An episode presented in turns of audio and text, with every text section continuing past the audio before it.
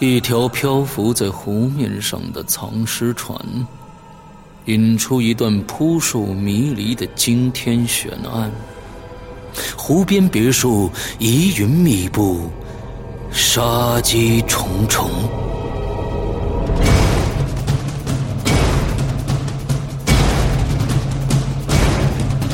鬼影人间》携手中国著名推理小说家蓝马，打造《鬼影人间》首部中篇推理悬疑音乐剧《湖边别墅的鬼影》。二零一三年三月十五日抽丝剥茧，全球首发。鬼影丛生，魅火舞动，精彩内容尽在《鬼影人间》苹果 APP。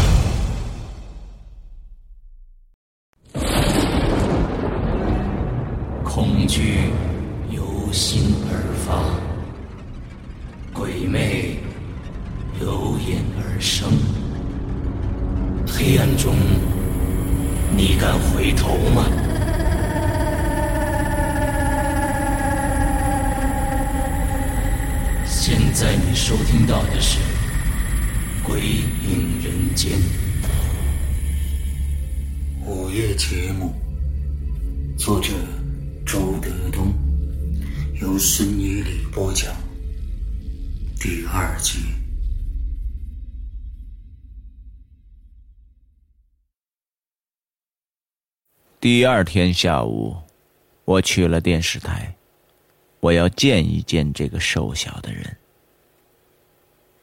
到了郊区电视台，我把车停好，走进大门。一只手突然从大门一侧的门卫室中伸出来，拦住了我。是门卫。证件。哦，我看了他一眼，急忙低头掏证件。突然，我的手停住了。我慢慢的抬起头，盯住了这个人的脸。我要找的人，正是他。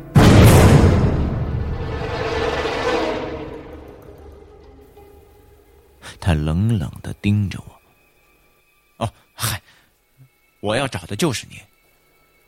这个人皱了皱眉。你找我干什么？啊，是这样，我呀是一个作家，你们电视台零点讲的恐怖小说啊，都是我写的。他不太信任的看着我，那眼神让我接下来不知说什么好。你有什么事儿啊？是这样。呃，电视台播出我第二篇恐怖小说的时候呢，你在镜头里面出现过啊，我觉得你演的特别好，所以呢，呃，想跟你谈一谈。谈什么呀？哎，我们可以约个时间吗？我白天值班，只有晚上有空。哦，呃，那咱们就晚上吧。在什么地方？我转头看了看，说：“哦，从这个地方拐过去，有一个粗口酒吧，我们就在那里吧。”好吧，你几点下班？八点吧。好，那咱们就约八点，好吧？那我先走了啊。他没有说什么。我离开之后，感觉他一直在后面盯着我，那眼神没有丝毫的信任。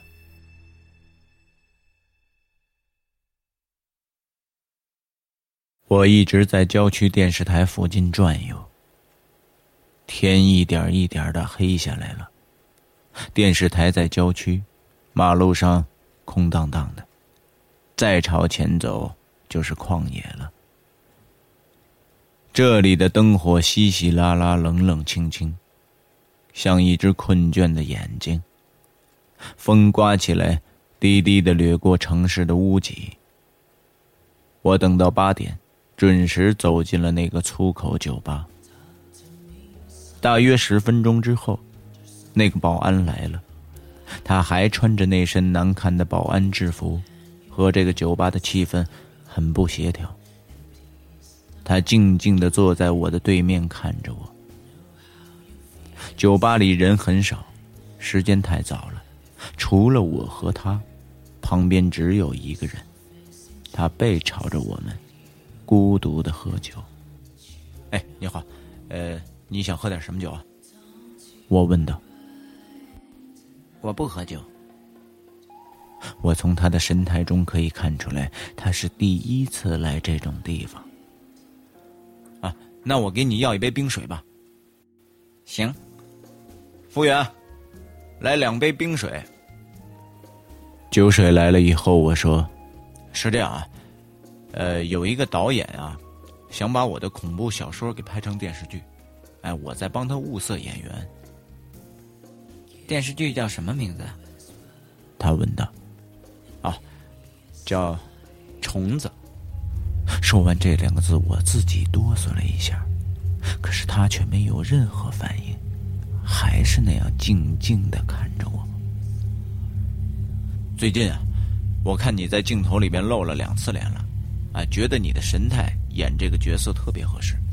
他突然摇了摇头，打断我说：“是一次，什么？一次？哎，你没参加第一次恐怖节目的录制啊？没有啊。”我盯着他的眼睛，他的眼睛很小。只有两条很细的缝。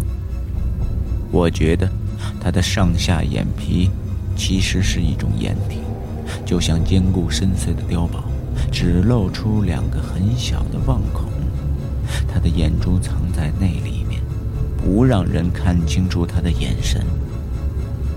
接着，我又打量了一番他的脸和手，试图找到异类的蛛丝马迹。可却没有任何发现。哦，啊，对了，呃，我还不知道你叫什么名字。长青。突然，旁边那个座位里传出一阵开心的笑声，我抖了一下，但是我没有把头马上转向那个人，我还是警惕的盯着这个自称长青的人。他慢慢的转头去看，我发现他转头的时候，脖子好像不会转动，脑袋和身体一起转过去，直僵僵的。这个动作让人发冷。我突然回过神来，感觉那笑声很熟悉。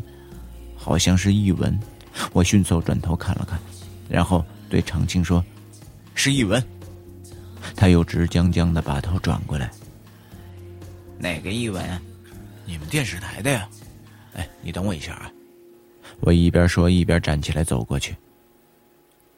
果然是译文，他拿着一个很精巧的手机，正在跟什么人谈话。我拍了拍他的肩膀，他看了我一眼，点点头，示意我坐下。我坐在他的对面，眼光透过他的肩看着那个保安。他双手握着水杯，不停的抖动着双腿，好像很烦躁。过了一会儿，一文终于把电话挂了。哎，你也在这儿啊？我问道。哦，我在等一个朋友。你跟谁来的呀？我压低声音说。那个保安。他转头看了看。在哪儿呢？我朝他背后指了指，就在那儿。这个时候，那个保安已经站起来了，他端起那杯冰水，慢慢的走过来，那神态和电视中一模一样。他走到易文跟前，把那杯水轻轻放在桌子上，直直的看着易文说：“老师，您喝水。”一文看看他，又看看我说：“哎，好好，谢谢啊。”接着，那个保安把眼睛转向了我说：“我走了。”我说：“哎，呃，再坐一会儿呗。”不了，我得回去睡觉了，明天还值班呢。哦，呃，那你先回去吧，咱们改日再见。再见。说完，那个保安就走出去了。他出门的时候。回头看了我们一眼，我和易文急忙把目光移开。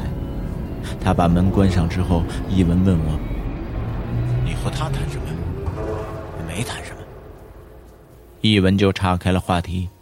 “哎，周德东，现在第三期电视恐怖小说已经录制完了。我读了你那么多关于虫子的恐怖小说，还是觉得第一篇最好。你喜欢虫子吗？我突然问他。我，一文笑了笑。我喜欢。为什么？我喜欢没有骨头的东西。你说啊，鸟、猴、鱼啊，长得都是那样的。呃，在电视上，在生物科教书上都能看到，太熟悉了，没有什么意思。可是虫子就不一样了，哎，它们长得稀奇古怪的，什么样都有，挺好玩的。哟，是吗？嘿，我真没想到你会喜欢虫子。嘿，你不知道吧？我还经常试图接近虫子呢。那你就得变成虫子的模样，要不然他们就被你给吓跑了。哎，你是不是也挺喜欢虫子的吧？不然你不会写的呀。嗯不不不，我挺害怕那玩意儿的。有什么好怕的呀？我一看他们长那么多腿啊，我看着就恶心。哎，你有没有想过，其实啊，人倒过来就是虫子。他这话让我猝然一惊。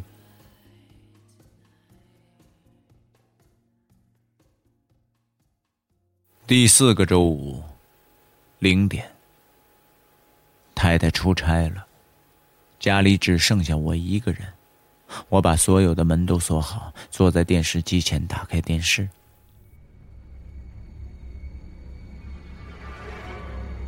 这一天终于不刮风了，外边的月亮很圆，露重风轻。今天讲的是我第三篇关于虫子的故事。一文坐在一片荒草中，他的脸很暗，天上的月亮弯弯的，猩红，像一只贪婪的眼睛。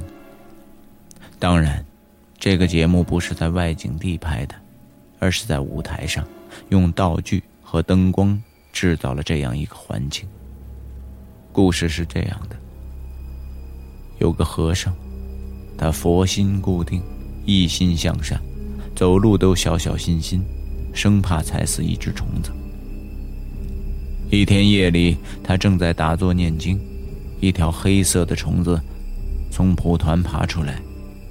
这条虫子长得很奇怪，它的身子长长的，没有一根毛，光光的，有一种古怪的光亮，在黑暗中不安的闪烁。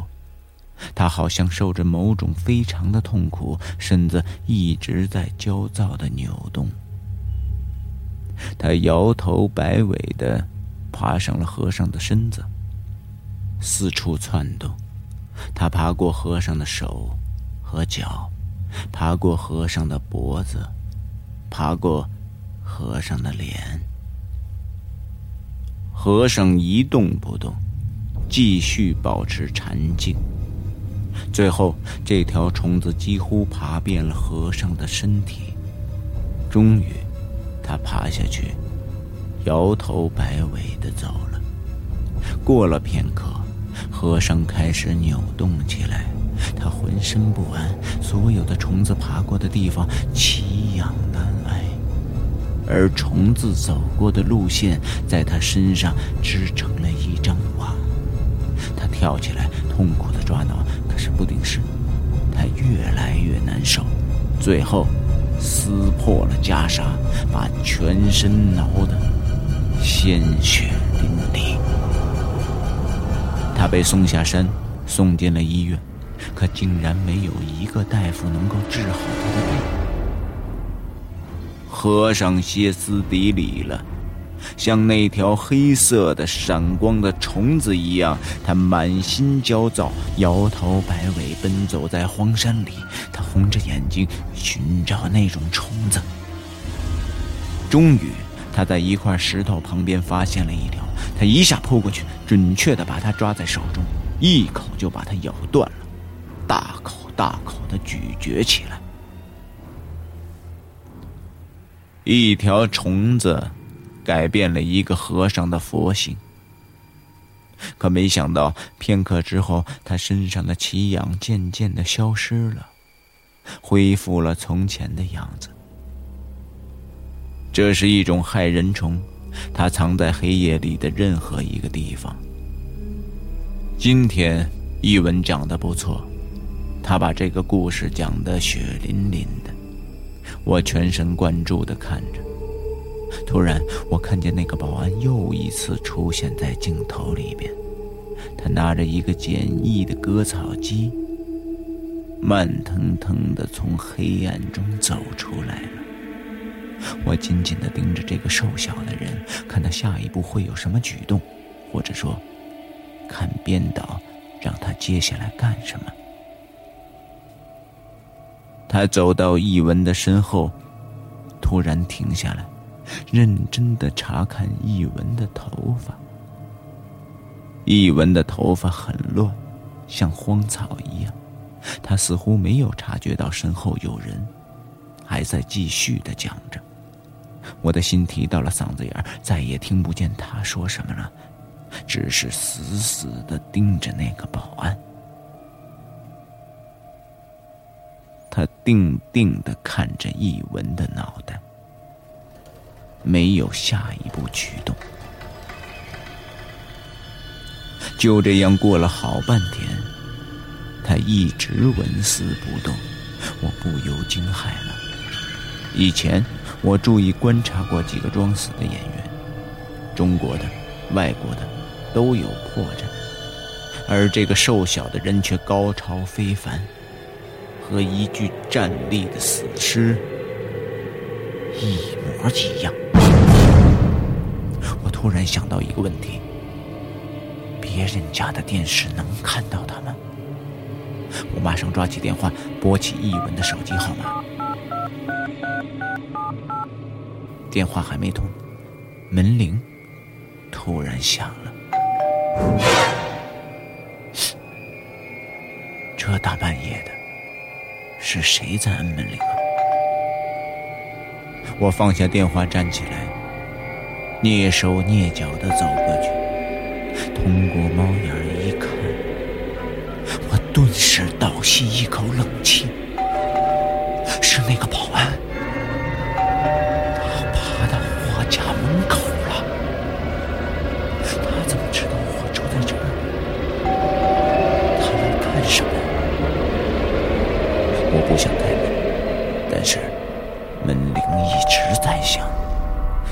人他知道我在家。我咳嗽了一声，硬着头皮把门打开了一条缝隙。啊，是你呀！他站在门口，礼貌的笑了笑。打扰你了。你是怎么找到我的家的？是易文老师告诉我的，我可以进来吗？啊，呃呃，你有什么事儿吗？那个电视剧的事，上次我们还没有谈完。我回去想了想，我觉得，呃，我可以进来吗？他又说了一次，我只好把门打开，说：“哦，啊，那你进来。”他就进来了。在之前啊。我还担心会打扰你睡觉，可是译文老师对我说：“这个时候你肯定是在看电视呢。”他一边换鞋一边说：“啊，是，这不，正播我的恐怖小说呢。”他走到了客厅，在沙发上坐下来。“嘿，你演的不错呀。”我说，同时也坐在了他的对面。都是编导安排的。他笑笑的看着屏幕，我也看了一眼屏幕。这个时候，另一个他已经消失了。屏幕上只剩下了一文，他还在孤独的讲着。关于那个电视剧啊，他把目光从屏幕移到了我的脸上，开始了正题。哎，呃，你先等一下啊，我去趟卫生间。好的。我起身，疾步走进卫生间，掏出电话，继续拨给一文。我要跟他核实一下今天的节目。现在只有我一个人在家。现在是夜最深的时辰。现在，那个瘦小的人就坐在我家的沙发上。我越来越感觉到自己的处境很危险了。电话终于通了，哎，宇文，是我。你又发现什么恐怖素材了？今天的节目，那个保安又出场了。没有啊。我刚才在电视里还看到了。哎呦，我说周德东啊，你真得去看看医生了。今天这个节目从始至终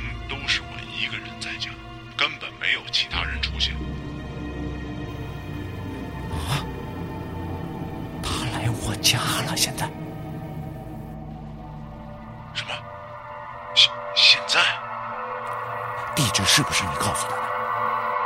我都不知道你们家住哪。我忽然想起来，我从来没有对一文说过我家住哪。他又说：“而且他就是一个保安，我连他叫什么名字我都不知道。”啊！完了！什么完了？没等我说什么，电话一下就断了。我低头看了看，没电了。一文不知道我家里的电话。我傻傻的站在卫生间里，不知道何去何从。可是我总不能一直在卫生间里藏着，我还得出去呀。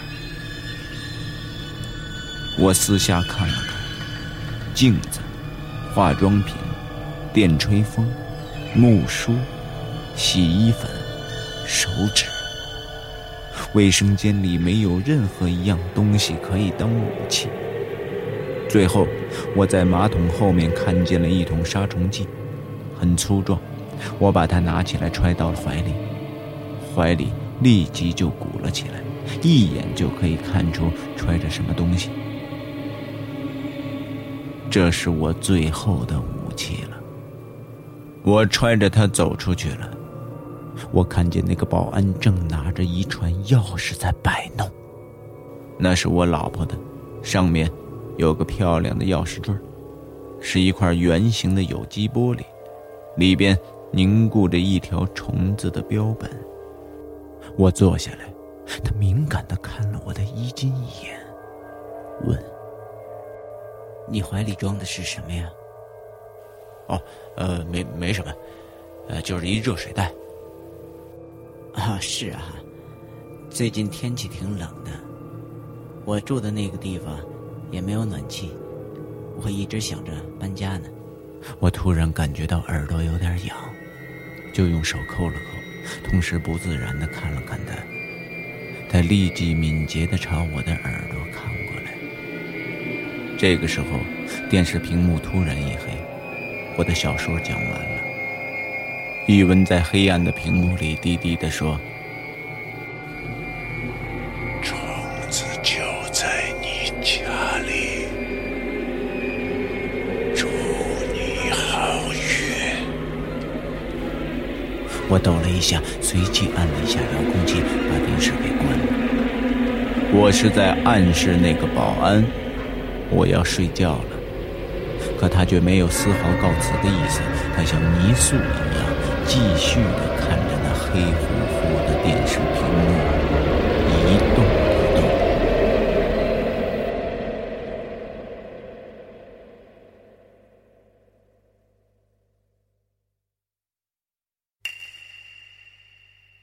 房间里一片死寂，只有我和他。我打破了静默。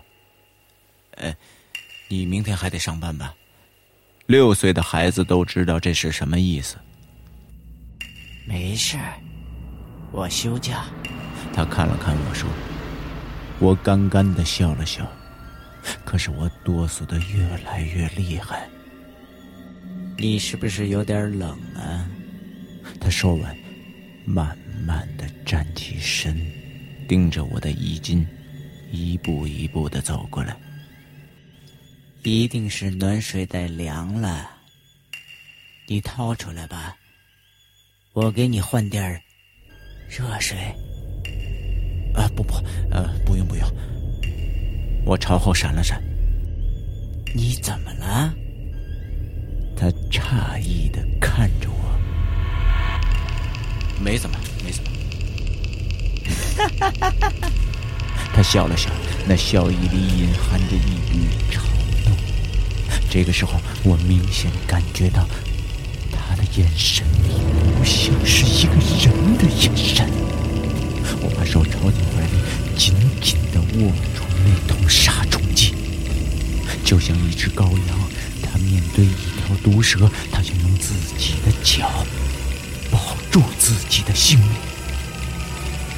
哎，你小时候喜欢玩捉迷藏吗？我直直的看着他，不知道该怎么回答。他又笑了笑说。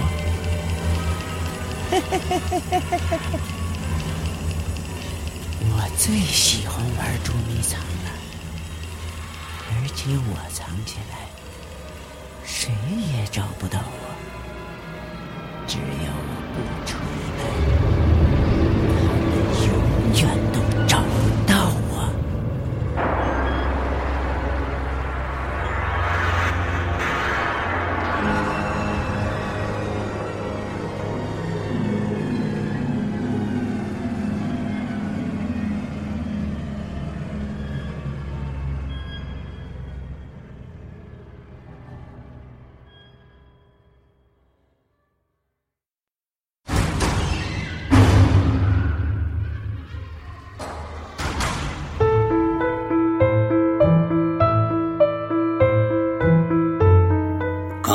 你收听到的是《鬼影人间》第二季之午夜节目，作者周德东，播讲人孙一礼，由沙石驿站制作。下周五晚二十三点五十九分，请继